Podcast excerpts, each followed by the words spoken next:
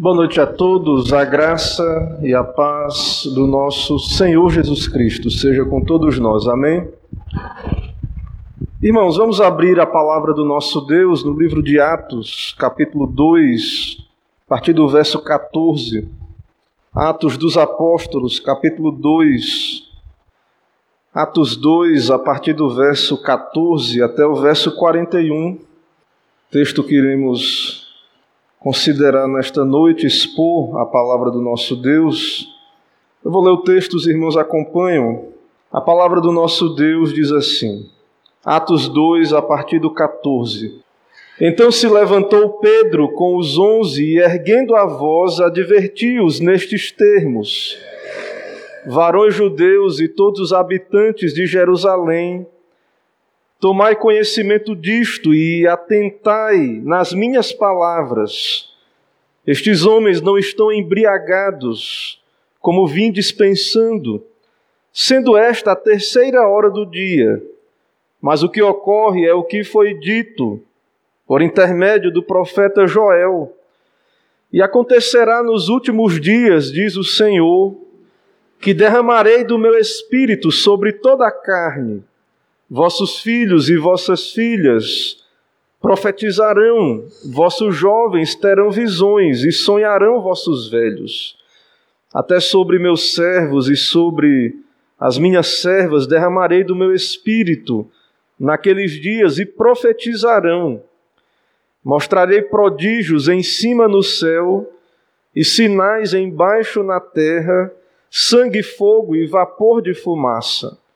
O sol se converterá em trevas e a lua em sangue, antes que venha o grande e glorioso dia do Senhor. E acontecerá que todo aquele que invocar o nome do Senhor será salvo. Varões israelitas, atendei a estas palavras. Jesus o Nazareno, varão aprovado por Deus, diante de vós com milagres, prodígios e sinais, os quais o próprio Deus realizou por intermédio dele entre vós, como vós mesmos sabeis, sendo este entregue pelo determinado desígnio e presciência de Deus, vós o matastes, crucificando-o por mão de Nicos, ao qual, porém, Deus ressuscitou, rompendo os grilhões da morte, porquanto não era possível fosse ele retido por ela. Porque a respeito dele, diz Davi: Diante de mim via sempre o Senhor, porque está à minha direita, para que eu não seja abalado. Por isso se alegrou o meu coração e a minha língua exultou. Além disto, também a minha própria carne repousará em esperança. Porque não deixarás a minha alma na morte, nem permitirás que o teu santo veja corrupção. Fizeste-me conhecer os caminhos da vida, encher-me-ás de alegria na tua presença. Irmãos, seja-me permitido dizer-vos claramente, a respeito do patriarca Davi, que ele morreu e foi sepultado, e o seu túmulo permanece entre nós até hoje. Sendo, pois, profeta, e sabendo que Deus lhe havia jurado que um dos, dos seus descendentes se assentaria no seu trono, Prevendo isto, referiu-se à ressurreição de Cristo, que nem foi deixado na morte, nem o seu corpo experimentou corrupção.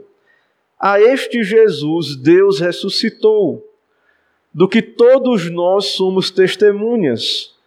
Exaltado, pois, à destra de Deus, tendo recebido do Pai a promessa do Espírito Santo, derramou isto que vedes e ouvis porque Davi não subiu ao céu, mas ele mesmo declara: Disse o Senhor ao meu Senhor: Assenta-te à minha direita, até que eu ponha os teus inimigos por estrado dos teus pés.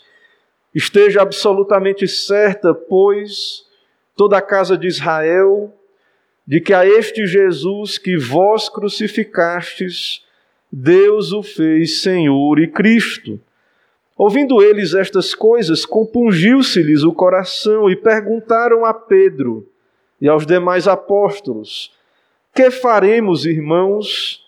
Respondeu-lhes Pedro: Arrependei-vos e cada um de vós seja batizado, em nome de Jesus Cristo, para a remissão dos vossos pecados, e recebereis o dom do Espírito Santo.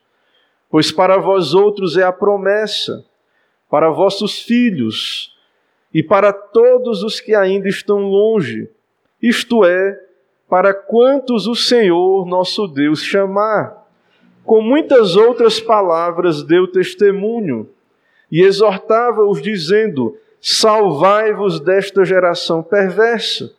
Então os que lhe aceitaram a palavra foram batizados, havendo um acréscimo naquele dia de quase três mil pessoas. Amém. Irmãos, nós já oramos, vamos ao texto. Meus irmãos, temos aqui, estamos expondo esse livro de Atos, e diante desse texto nós meditamos aqui nesta noite.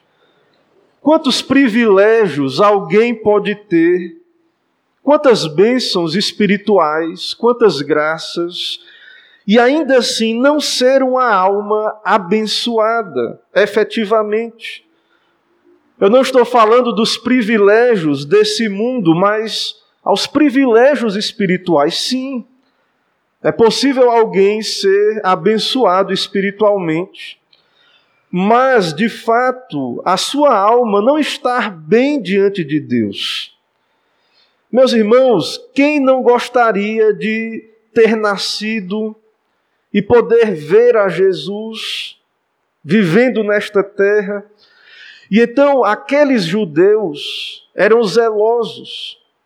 Aqueles judeus que nós vimos afluir no dia de Pentecostes para ver o derramamento do Espírito sobre a igreja, aqueles judeus que estavam dispersos, mas que estavam ali em Jerusalém no dia de Pentecostes, eles tinham o Antigo Testamento. Eles eram zelosos da palavra de Deus revelada no Antigo Testamento. Eles eram contemporâneos do nosso Senhor Jesus Cristo. Mas eles estavam entre aquela multidão, possivelmente estes também aqui do dia de Pentecostes, que gritou: crucificam. Porque Pedro, então, no seu sermão que temos aí, Pedro vai nos dizer que estes homens, estes homens o crucificaram mediante a mão de Nicos. Ele diz aí, sendo entregue pelo determinado desígnio e presciência de Deus, vós o matastes. Pedro está dizendo para aqueles judeus, vós o matastes. Vocês, judeus, que receberam a palavra de Deus, que eram o povo da aliança e ainda continuam sendo o povo do pacto, que Deus deu a sua lei, vós matastes a Cristo. Pedro diz no seu sermão, mas Deus é soberano. Vocês fizeram isso por causa do pecado de vocês. Mas Pedro diz: sendo este entregue pelo determinado desígnio e presciência de Deus, vós o matastes, crucificando por mão de Nicos. Então vocês, judeus, cumpriram a vontade de Deus, cumpriram o decreto de Deus, mas vocês são culpados. Vocês não aproveitaram os privilégios da aliança, as bênçãos espirituais não desceram ao coração. A Bíblia testifica que Jesus Cristo é o Messias e Salvador, mas vocês, judeus, rejeitaram. Então Pedro está pregando para aqueles judeus. Meus irmãos, quanto, quantos privilégios? Eram judeus, tinham a Bíblia, eram contemporâneos do nosso Senhor Jesus Cristo e agora estavam vendo um apóstolo de Cristo pregar um sermão. O primeiro sermão de um seguidor de Cristo e apóstolo. Então, esses homens testemunharam a promessa do Pai sendo cumprida à igreja. Jesus disse: Não vos ausenteis de Jerusalém, mas permaneceis. E receber, ele, ele falou da promessa do Pai: recebereis poder ao descer sobre vós o Espírito Santo, e sereis minhas testemunhas, tanto em Jerusalém, Samaria, até os confins da terra. Então, esses judeus que estavam ali, eles foram testemunhas deste evento maravilhoso, este dia extraordinário, o cumprimento da promessa do Pai, o derramamento do Espírito sobre a igreja no dia de Pentecostes. Então, quantos privilégios, irmãos, mas não eram convertidos, mas não tinham o Espírito Santo, não nasceram de novo pela obra do Espírito, não criam em Jesus. Alguns dessa multidão que afluiu ali, alguns eram incrédulos e zombadores. E ao ver aqueles 120 cheios do Espírito Santo, falando em outros idiomas, em outras línguas, alguns entenderam e ficaram maravilhados de estarem ouvindo aqueles homens que eram galileus, falando nas suas línguas maternas, e era gente de toda parte Mesopotâmia, Judéia, Capadócia, Ponto Ásia e etc. Mas alguns se levantaram alguns se levantaram e disseram, verso 13, zombando, diziam: estão embriagados. Estavam ali presenciando este evento extraordinário, a descida do Espírito Santo sobre a igreja, enviado da parte do Pai e do Filho, mas zombaram, entenderam que era uma multidão embriagada. E meus irmãos, Pedro então se levanta e ele vai brevemente defender, defender os discípulos. Não estão embriagados, como vim de pensando. É a terceira hora do dia, é nove horas da manhã. Como é que uma multidão, 120 pessoas, às nove da manhã, de judeus zelosos, que também os cristãos ali eram servos zelosos do Senhor. Mas, meus irmãos, como estamos argumentando, como é triste, porque alguém pode ter muitos privilégios e não ter o Espírito Santo, não ser convertido, não ser regenerado. E Paulo, apóstolo, era um destes também. E então, Paulo, após a sua conversão, ele diz que a sua oração, a sua súplica em favor do seu povo judeus é para que sejam salvos. Ele diz: porque eles dão testemunho de que eles têm zelo por Deus, porém não com entendimento. Então os judeus tinham muitos privilégios, eram religiosos, zelosos, mas esse zelo era sem entendimento, eram cheios de justiça própria. Achavam que poderiam ser salvos pelas suas obras contribuir para a sua salvação, não se sujeitaram à justiça que vem de Deus, por meio de Cristo. Porque o fim da lei é Cristo, para a justiça de todo aquele que crê. O alvo da lei é Cristo, ela se cumpriu em Cristo. Ele cumpriu a lei em nosso lugar.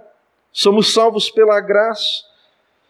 Então, esses judeus são contemporâneos de Jesus Cristo. Eles tinham conhecimento sobre o Senhor, eles viveram naquele período em que o Senhor viveu, e eles agora testemunharam o dia de Pentecostes. E agora estão ouvindo uma pregação cristã. Esses que mataram a Cristo, Deus enviou agora mais uma vez a sua palavra, a pregação. Então, irmãos, não devemos ignorar o privilégio dos judeus, ser um judeu. Naqueles dias, especialmente, ter as promessas, os pactos, a aliança, o culto, a revelação de Deus, a palavra de Deus mas nada disso foi suficiente. Nada disso foi suficiente.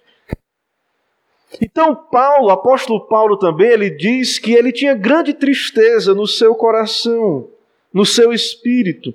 Ele tinha grande tristeza. Paulo, ele desejava ser amaldiçoado por amor dos seus irmãos, dos seus compatriotas, por causa, irmãos, dos grandes privilégios dos judeus. Paulo diz, Romanos 9, do verso 1 a 4, ele diz: são israelitas, pertence-lhes a adoção, a glória, as alianças, a legislação, o culto e as promessas. Deles são os patriarcas e deles descende o Cristo.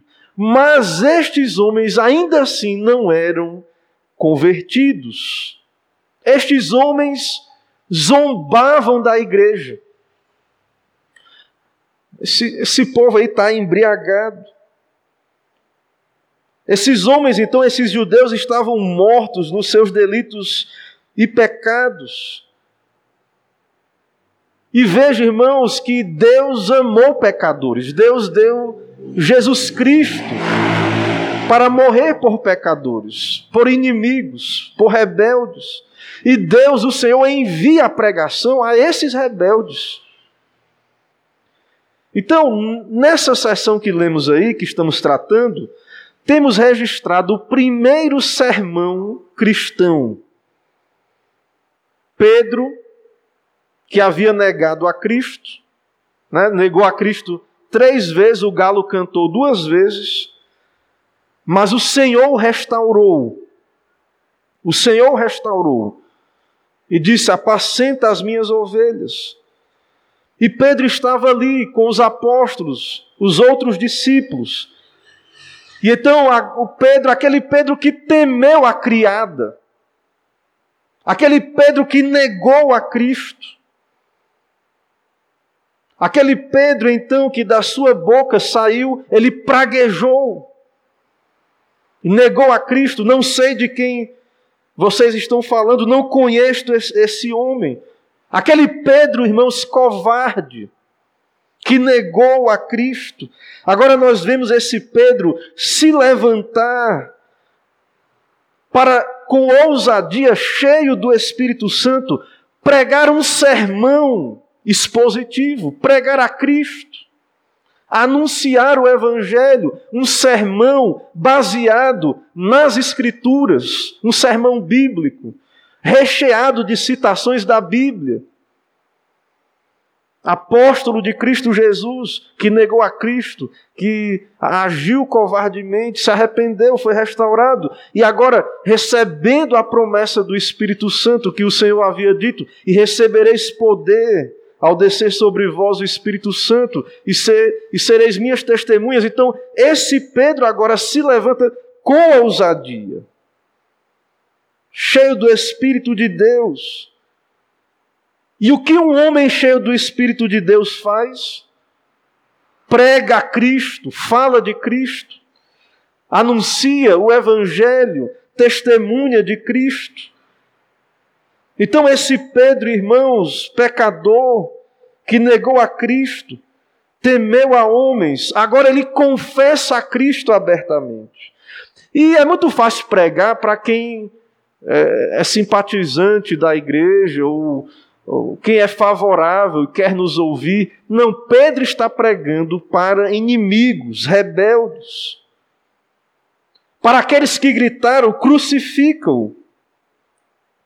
Pedro está pregando, irmãos, para inimigos, opositores. Então, é uma evidência do Espírito Santo de coragem, de falar a verdade, de anunciar o Evangelho com ousadia, com coragem, sem temor de homens, não para agradar a homens. Uma característica, irmãos, de uma igreja, de quando a igreja está avivada, quando Deus envia o seu espírito, então é que a Bíblia é pregada com autoridade, não para agradar a homens. E o pecado, o juízo de Deus é anunciado.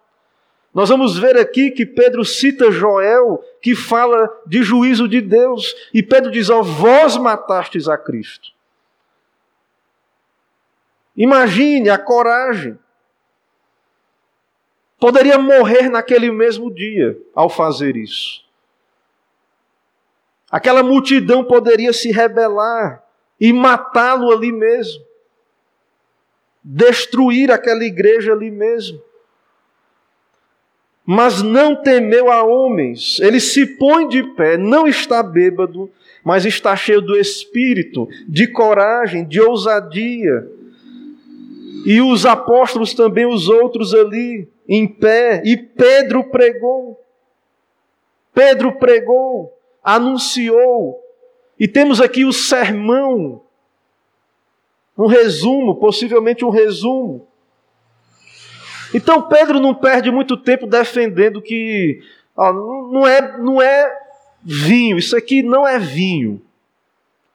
E muita gente, embora não é o foco aqui, mas só para deixar claro, muita gente defende aí que o álcool da Bíblia não embriaga. Né? Então, se não embriagasse, então não haveria por que essa acusação contra a igreja ali, contra os apóstolos. Quando Pedro tem que dizer: esses homens não estão embriagados. Tudo indica ali era o vinho novo. E que era usado também na Páscoa. Então, irmãos, Pedro ele não vai se deter muito, mas o fato é que o vinho embriaga mesmo, mas não era vinho. Eles não estavam bêbados ali. Então Pedro se levanta e ele prega o evangelho. Ele prega o evangelho. Ele não está sob efeito de álcool, mas do espírito de Deus. E ele então diz ali que estes homens estão cheios do espírito que o que eles estão vendo ali, os rebeldes, os opositores, o que eles estão vendo, os opositores, é o cumprimento da palavra de Deus. Verso 16. Mas o que ocorre é o que foi dito por intermédio do profeta Joel. E acontecerá nos últimos dias, diz o Senhor, que derramarei do meu espírito sobre toda a carne. Vossos filhos e vossas filhas profetizarão, vossos jovens terão visões e sonharão vossos velhos.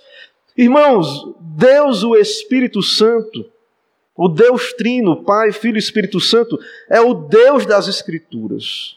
E Deus, o Espírito, já está presente no Antigo Testamento. Ele que inspirou a Bíblia. Mas no Antigo Testamento nem todos recebiam de modo especial o ofício profético ou os dons de profecia. Você lembra que Deus escolheu Moisés para esse encargo? E, e, sempre houve aquela tentação dos outros se rebelarem contra Moisés. Por que é que Deus fala só com Moisés? E Jetro até recomendou Moisés que era um fardo muito pesado só ele julgar o povo. E recomendou Moisés escolher outros.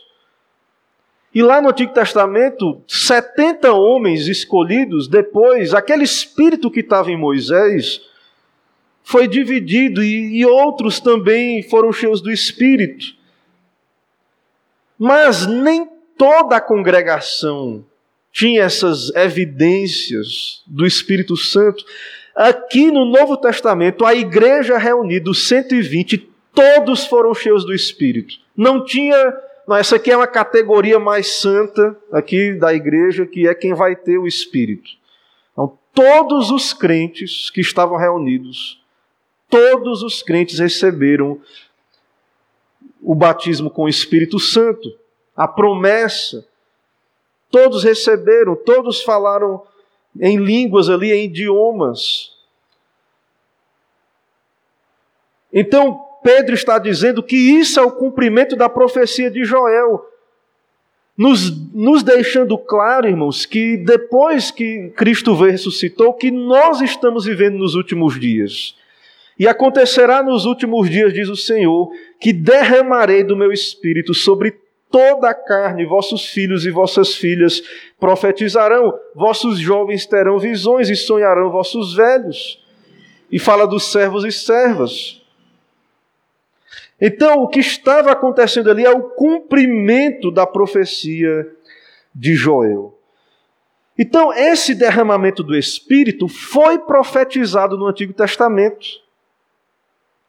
A era apostólica a era apostólica, onde a igreja cheia dos seus dons, aquele período apostólico, irmãos, aquilo foi profetizado no Antigo Testamento. E Pedro está dizendo: ó, isso é o cumprimento do, do que Deus nos prometeu. Mas não podemos deixar de enfatizar: Pedro está baseando a sua pregação nas Escrituras. Ele está aplicando, ó, isso que vocês estão vendo é a Bíblia se cumprindo. É a aplicação da Bíblia para os nossos dias. Ele aponta para a palavra. Ele está pregando expositivamente, expondo as Escrituras. Então, nestes últimos dias que nós vivemos, em que Deus cumpriu essas promessas, nesses últimos dias, é um dia onde na igreja, onde na igreja não existe, irmãos, essa categoria. Todo crente genuíno tem o Espírito Santo. Toda a igreja. Todo crente regenerado, todo aquele que creu pela obra do Espírito. Então não podemos criar na igreja uma categoria mais espiritual ou dizer, ó, uma parte da igreja tem o espírito, aqueles não têm porque são crentes carnais. Não, ou é crente ou não é. Porque as pessoas tentam criar essas categorias. Elas dizem, não, aquela pessoa ela está na igreja. Ela aceitou Jesus como Salvador, mas não como Senhor ainda. Ela é um crente carnal. Ela não tem o espírito. Não, irmãos. Não existe isso.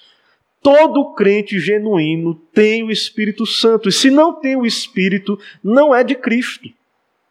Não é possível sermos cristãos, estarmos unidos a Cristo, termos crido no seu Evangelho e não termos o Espírito Santo. Então, todos os servos de Deus, todos nós, recebemos o Espírito Santo na conversão e há um sacerdócio universal que a reforma protestante defendeu. Em Apocalipse também é dito ali que ele nos constituiu reino e sacerdotes para o seu Deus e Pai. Apocalipse 1, do verso 5 a 6, ele diz: Aquele que nos ama e pelo seu sangue nos libertou dos nossos pecados e nos constituiu reino e sacerdotes para o seu Deus e Pai. A Ele a glória e o domínio pelos séculos dos séculos.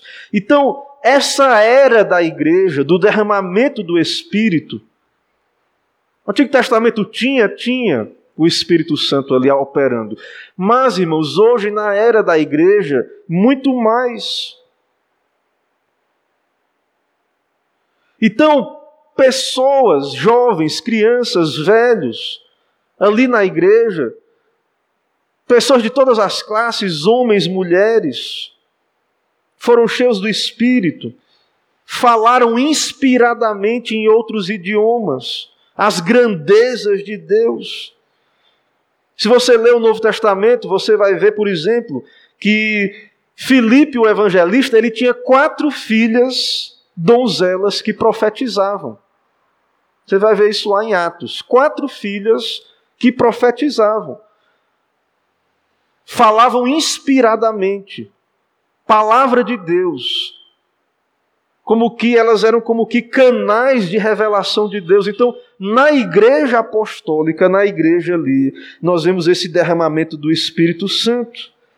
A igreja cheia desse, destes dons, nós cremos nisso. Embora Paulo diz na sua primeira carta aos Coríntios que as mulheres ali no contexto de, da igreja aos Coríntios, que também tinham esses dons revelacionais, a mulher por causa dos anjos deveria trazer véu como sinal da autoridade. Mas em 1 Coríntios, no capítulo 14, verso 26 a 40, temos aí mais ou menos como era o culto na era apostólica. Paulo vai dizer ali: 1 Coríntios 14, do verso 26 ao 40. Eu vou aqui ler umas sessões aqui dessa, dessa grande sessão. Ele diz: Que fazer, pois, irmãos, quando vos reunis, quando a igreja estava congregada, Um tem um salmo, outro doutrina, este revelação, aquele outra língua, e outra ainda interpretação. Seja tudo feito para edificação. Eles não tinham o Novo Testamento ainda. Então a igreja era assim: um tinha uma, uma língua, outro uma profecia. E aí Paulo vai dizer: se alguém falar em outra língua, que não seja mais do que dois, ou quando muito três, isso sucessivamente, e haja quem interprete. Mas não havendo intérprete, fique calado na igreja. Não havendo intérprete, fique calado na igreja. É Paulo que está falando. Apóstolo de Cristo. Fique calado falando consigo mesmo e com Deus. Tratando-se de profetas, falem apenas dois ou três e os outros julguem. E aí, irmãos, nós podemos ver no Novo Testamento a igreja, os dons, esses dons extraordinários. Ali você pode ver isso nas cartas de Paulo.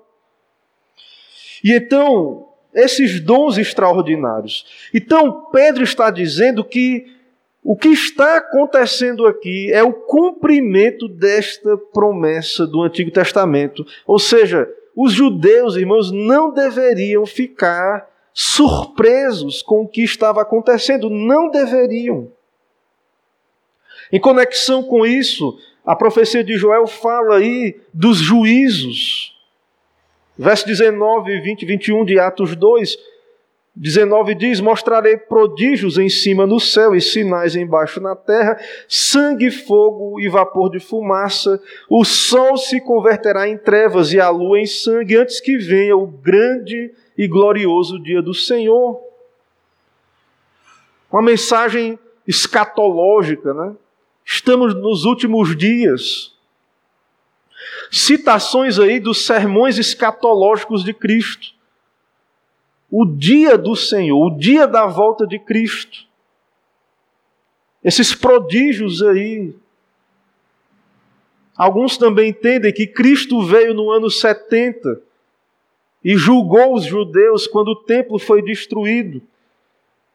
Cristo, no seu, nos seus sermões escatológicos, ele também falou desta vinda. Ele falou desses fenômenos de sol escurecendo, a lua não dando a sua claridade. Esses sinais da volta de Cristo, nos mostrando, irmãos, que a igreja ela vivia consciente ali de estar vivendo os últimos dias. Essas profecias são para esse período entre a a primeira vinda de Cristo e a sua segunda vinda, estamos vivendo nestes últimos dias na era da igreja. Essas profecias então predizem esses juízos, anunciam a destruição dos rebeldes. Então vejo, irmãos, que essa pregação cheia do Espírito, ela anuncia os juízos de Deus. Muita gente não quer ouvir sobre juízo, inferno. Não acho que devem ouvir isso no igreja, ou que a gente deveria pregar. Nós vemos aí os púlpitos cheios de sermões de alta ajuda. Mas, irmãos, nós vemos que Cristo nos alertou, nos orientou a, a vigiar. E Joel descreve esse dia como terrível. E nós vemos, irmãos, que Deus tem trazido juízos na história. Flávio José, um historiador judeu, ele nos informa que no ano 70, na guerra ali dos judeus, em que os romanos destruíram o templo ali de Jerusalém, ele relata que aquela guerra foi precedida de fortes trovoadas, raios e terremotos. Na crucificação de Cristo também nós vemos trevas ali, esses sinais. Mas em meio a esses sinais dos últimos dias, no verso 21, citando Joel, Pedro diz: E acontecerá que todo aquele que invocar o nome do Senhor será salvo. Todo aquele que invocar a Cristo será salvo pela graça, sem méritos, Porque Cristo, irmãos, morreu por pecadores, morreu em nosso lugar. Cristo andou fazendo o bem. No verso 22, ele vai falar, que eu já citei aqui, que ele diz: Ó, vós o matastes. Ele vai dizer que Jesus o Nazareno era varão aprovado diante de vós com milagres, prodígios e, sinais que Deus realizou por intermédio dele. Irmãos, leiam com atenção o Evangelho, os irmãos vão perceber, Jesus ia por toda parte expulsando demônio de gente, curando. Curando cego, era coxo que andava, todos que iam a ele ali. Ressuscitou pessoas. De... Jesus era varão, cheio do Espírito Santo, ele é Deus homem, cheio do Espírito. Ele andou pregando o Evangelho operando milagres. E esses milagres, esses sinais, testificavam que ele é o Messias. Varão aprovado diante de Deus é o Senhor Jesus Cristo, com milagres, prodígios. Não há como contestar. Eles sabiam disso, dos milagres do Senhor Jesus Cristo do que Deus operou por intermédio do nosso Senhor Jesus Cristo. Ele foi entregue pelo determinado desígnio e presciência de Deus. Vós o matastes, crucificando. Um homem santo, o Filho de Deus, o Deus homem, andou fazendo o bem, foi rejeitado. Mas era o propósito de Deus para a nossa salvação. Então, este homem, este, este que é Deus homem, o nosso Salvador, morreu a morte de um criminoso, mas ele foi aprovado diante de Deus. Por isso, no verso 24, Pedro diz: Ao qual, porém, Deus ressuscitou, rompendo os grilhões, os grilhões da morte, porquanto não era possível fosse ele retido por ela.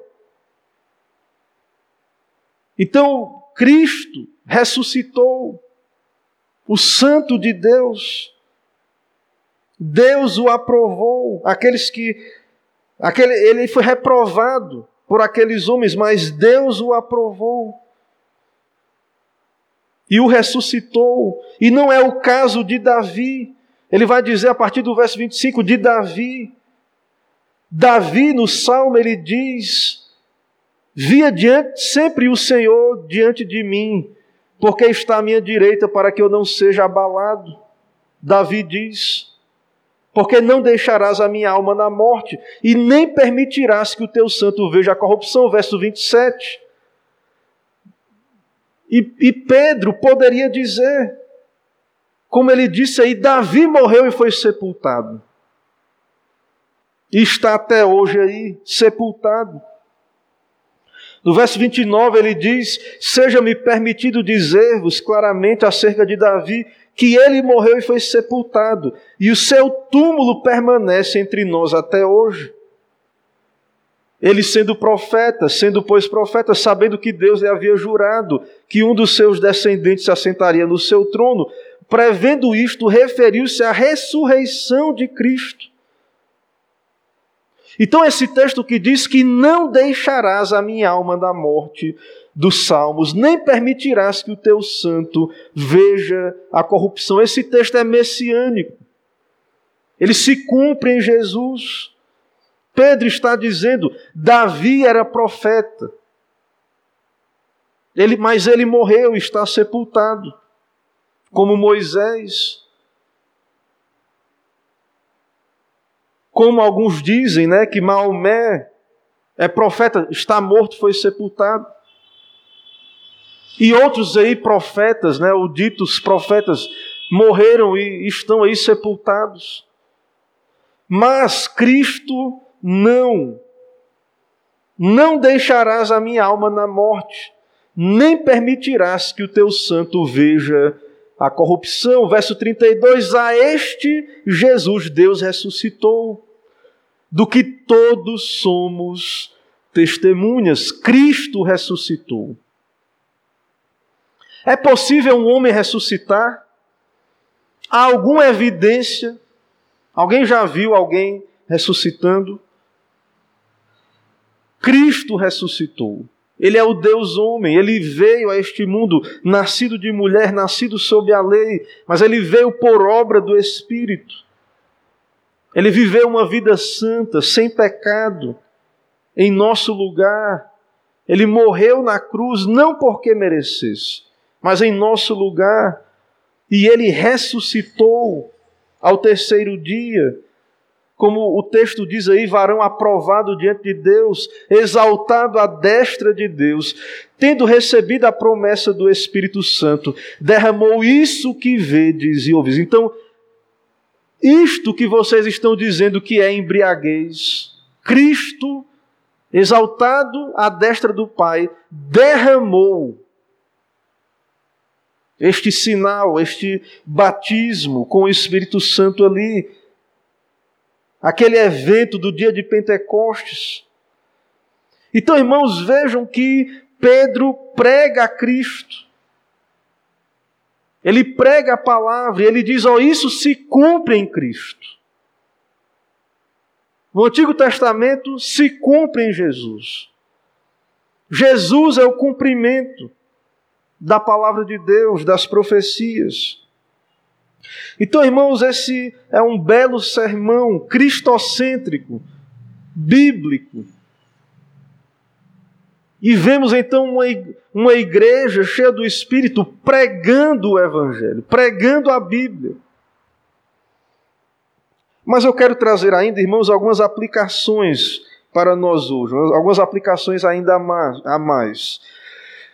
Meus irmãos, então, o principal resultado deste dom do Espírito.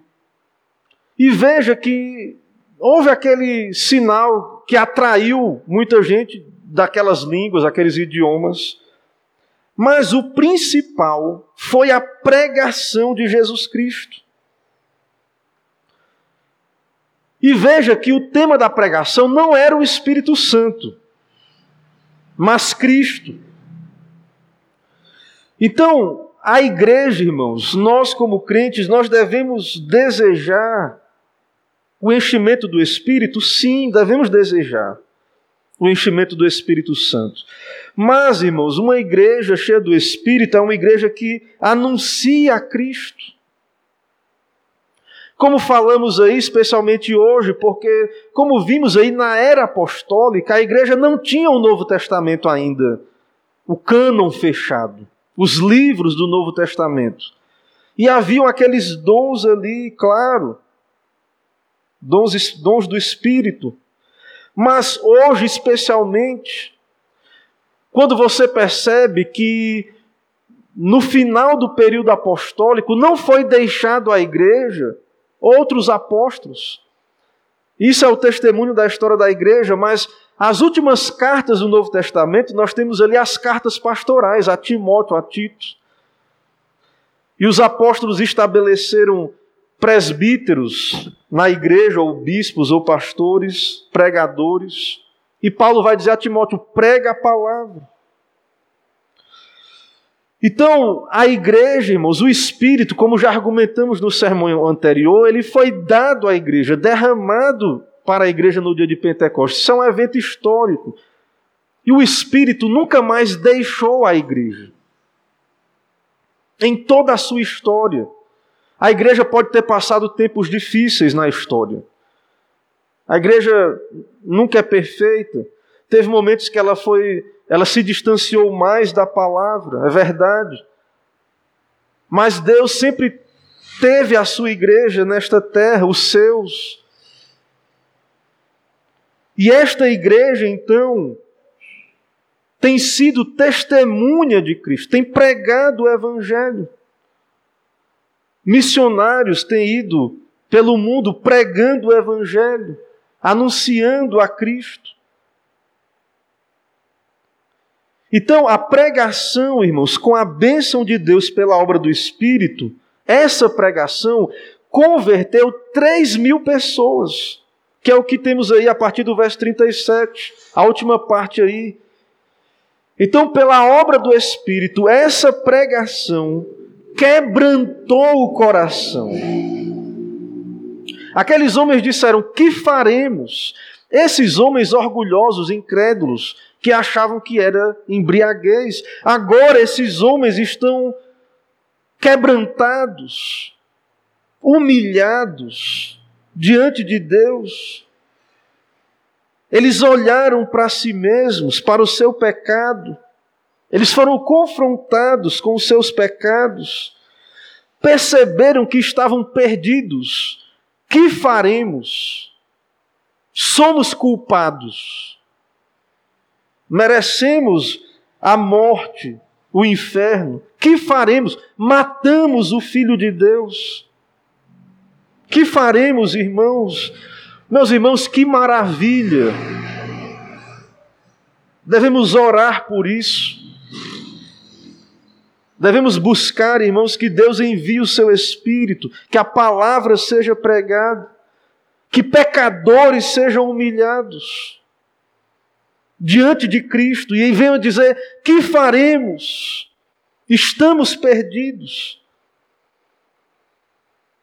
Então, será que é isto que, que buscamos? E vemos aí que quando Deus, o Espírito, quando a igreja está cheia do Espírito, ela prega este Evangelho com autoridade, com ousadia, com coragem.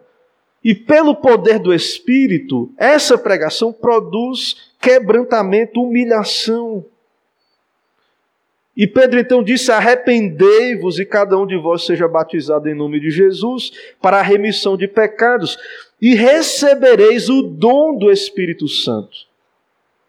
Porque para vós outros é a promessa, para vossos filhos e para todos os que ainda estão longe, para quantos o Senhor, nosso Deus, chamar. E Pedro então acrescentou: salvai-vos desta geração perversa. Três mil se converteram, irmãos. Três mil pessoas. Então, a obra do Espírito hoje, por excelência, é apontar para Cristo. E o Senhor Jesus Cristo disse no Evangelho de João que o Espírito vem e a sua missão é convencer os homens do pecado, da justiça e do juízo. E é isso que nós vemos o Espírito fazendo aqui. Então, quando muitos dizem que estão cheios do Espírito, nós perguntamos qual é o efeito desse enchimento do Espírito. Será que mais humildade, mais quebrantamento? Será que os pecadores cheios do Espírito estão mais servos de Deus, mais humilhados diante de Deus, da Sua palavra? Então, irmãos, nós vemos aí que esta pregação, com a bênção de Deus, ela produz arrependimento para a vida. Ela leva pecadores a, aos pés da cruz de Cristo. E esse arrependimento leva estes homens a se unirem à igreja pelo batismo. Veja aí que Pedro diz: Arrependei-vos e cada um de vós seja batizado em nome de Jesus Cristo, para a remissão dos vossos pecados, e recebereis o dom do Espírito Santo. O batismo é um rito de entrada na igreja. Então essas pessoas arrependidas eram batizadas, recebiam o dom do Espírito Santo, que é prometido em conexão ao arrependimento e à fé. Não é assim, ó. Primeiro vem à igreja, faça obras, vamos ver se você é santo mesmo, aí depois Deus vai pensar se vai lhe dar o Espírito. Não, irmãos. O que vemos aí, o que é dito aí, é, arrependei-vos. Cada um de vós seja batizado para a remissão dos pecados e recebereis o dom do Espírito Santo. O verdadeiro arrependimento, a obra da graça no coração, a regeneração está ligado ao recebimento deste dom.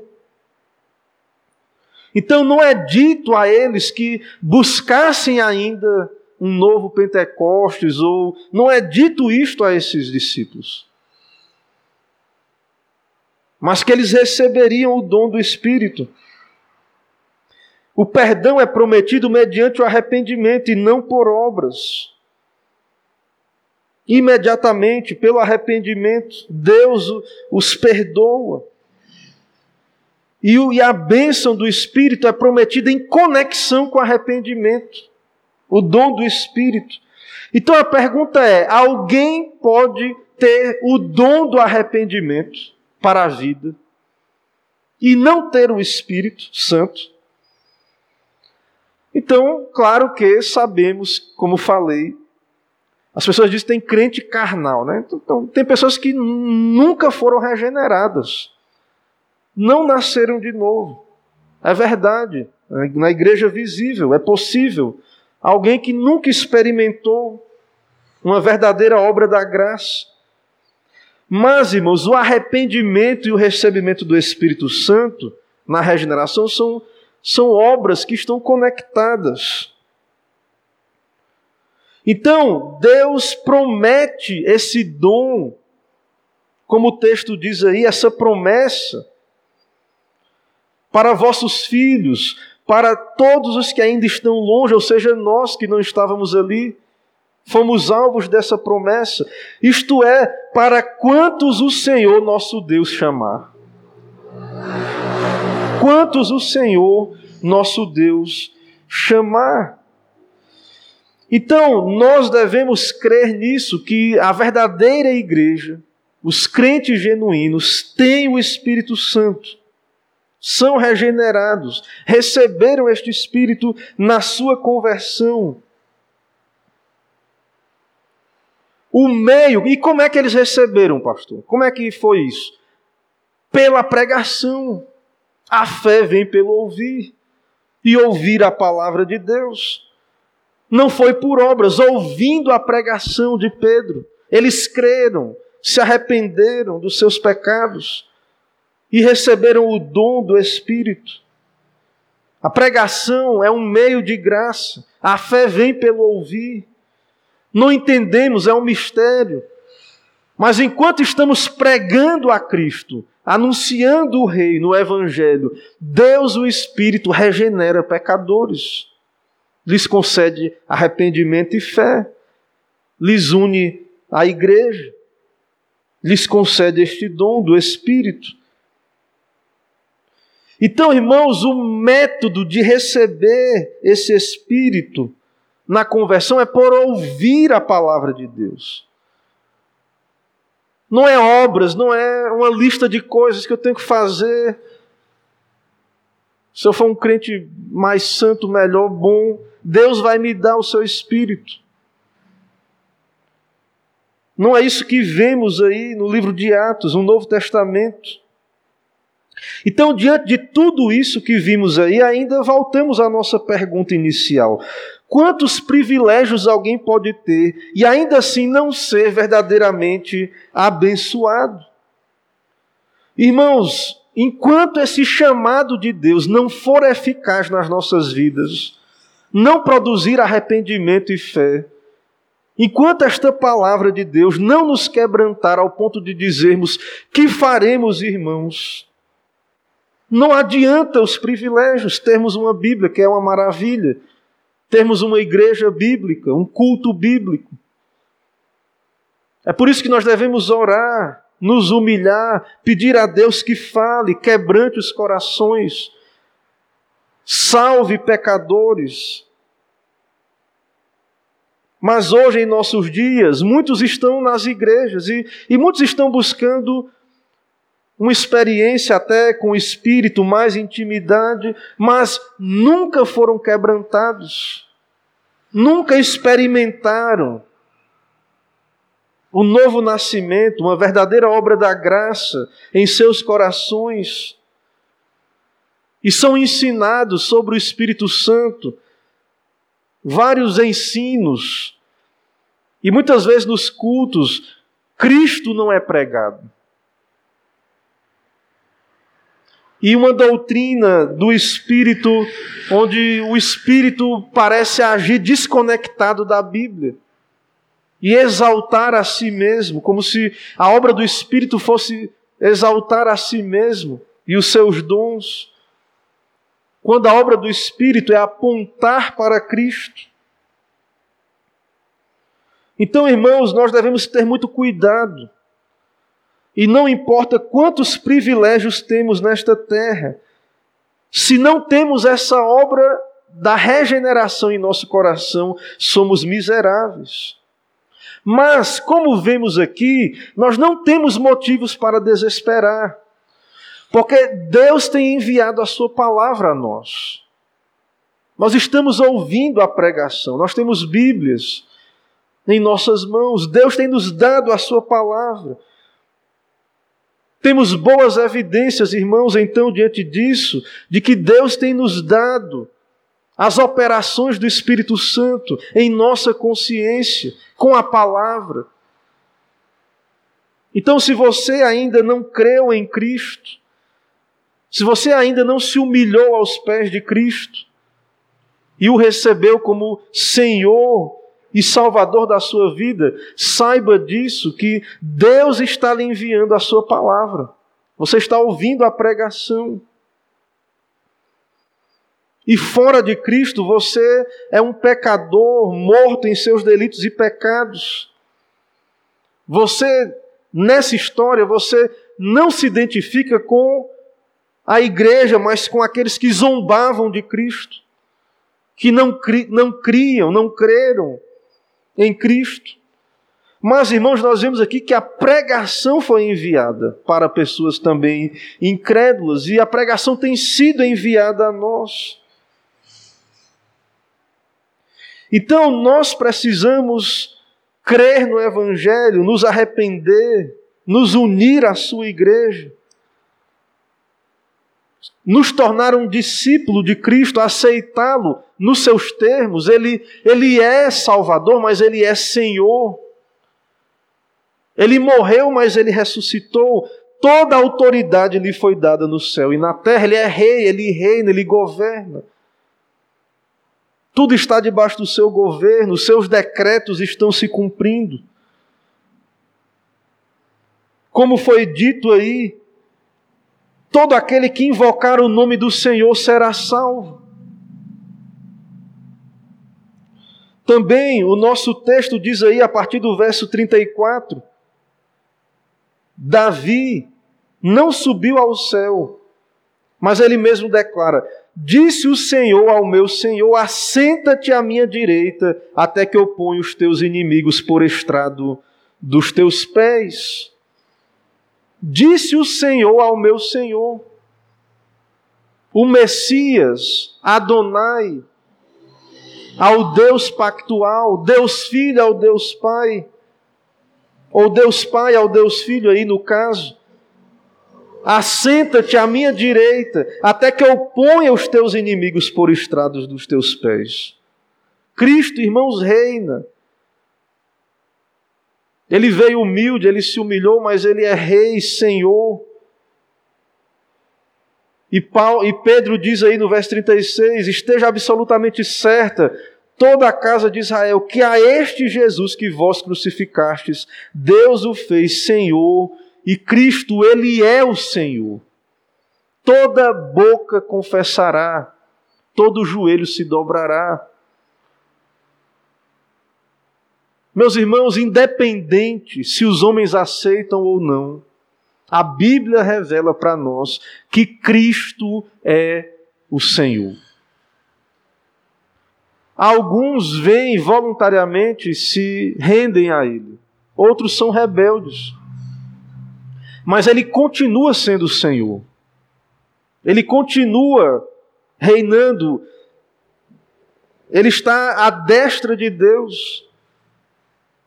A sua obra foi consumada, ele espera tão somente que os seus inimigos sejam postos por estrado dos seus pés. Então, nós hoje temos essa pregação, essa oportunidade, essa graça. Então, se você ainda não entendeu isto, se você ainda não foi a Cristo, entenda isto. que Ele é Senhor. E que nós devemos então nos humilhar e ir a Ele, buscar a Ele, reconhecer, confessá-lo diante dos homens, reconhecê-lo como nosso Deus e Senhor. Como Pedro diz, disse aí: arrependei-vos e cada um de vós seja batizado em nome do Senhor Jesus Cristo. Então, irmãos, nós temos aqui esse belo sermão, nós temos aqui estas verdades sobre o Espírito Santo, sobre Cristo. Então, nós devemos, como igreja, amar a palavra, nos apegar à palavra, amar a exposição da palavra, amar a Cristo, buscar a obra do Espírito que aponta para Cristo. Então, esse é o propósito de Deus para a igreja hoje. Para nós hoje. É isso que Deus, na Sua palavra, irmãos, tem para nós como igreja. E não há nada mais extraordinário do que esta obra de Deus, usando meios ordinários, mas é uma obra extraordinária, porque Deus está salvando os seus eleitos, eleitos pecadores por sua graça, e cremos que pela sua graça estamos dentro deste número e que muitos outros ainda que estão dispersos virão e se humilharão diante de Cristo e e receberão essa salvação, essa graça. Essa deve ser a nossa oração. Que Deus abençoe então a Sua palavra com esse propósito. Amém. Irmãos, vamos orar pedindo aplicação desse texto às nossas vidas. Oremos ao Senhor. Senhor, estamos aqui na tua casa, na tua presença, diante desse texto exposto da tua palavra pecadores que somos, tem compaixão, ó Pai, de nós, aqueles, ó Deus, que ainda não se humilharam diante do Senhor. Ó Deus, que o teu Espírito esteja iluminando, abrindo os olhos espirituais, quebrantando o coração, fazendo ver a culpa do pecado, a rebeldia do coração, a necessidade de arrependimento e fé.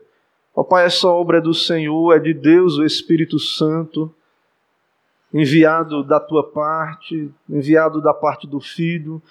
Pedimos, ó Pai, por esta obra que exalta a Cristo. Ó Deus, revela-te então pela tua palavra, pela obra do Espírito, que tão somente o nome de Jesus seja exaltado. Assim nos abençoa. É o que pedimos, em nome de Jesus oramos. Amém.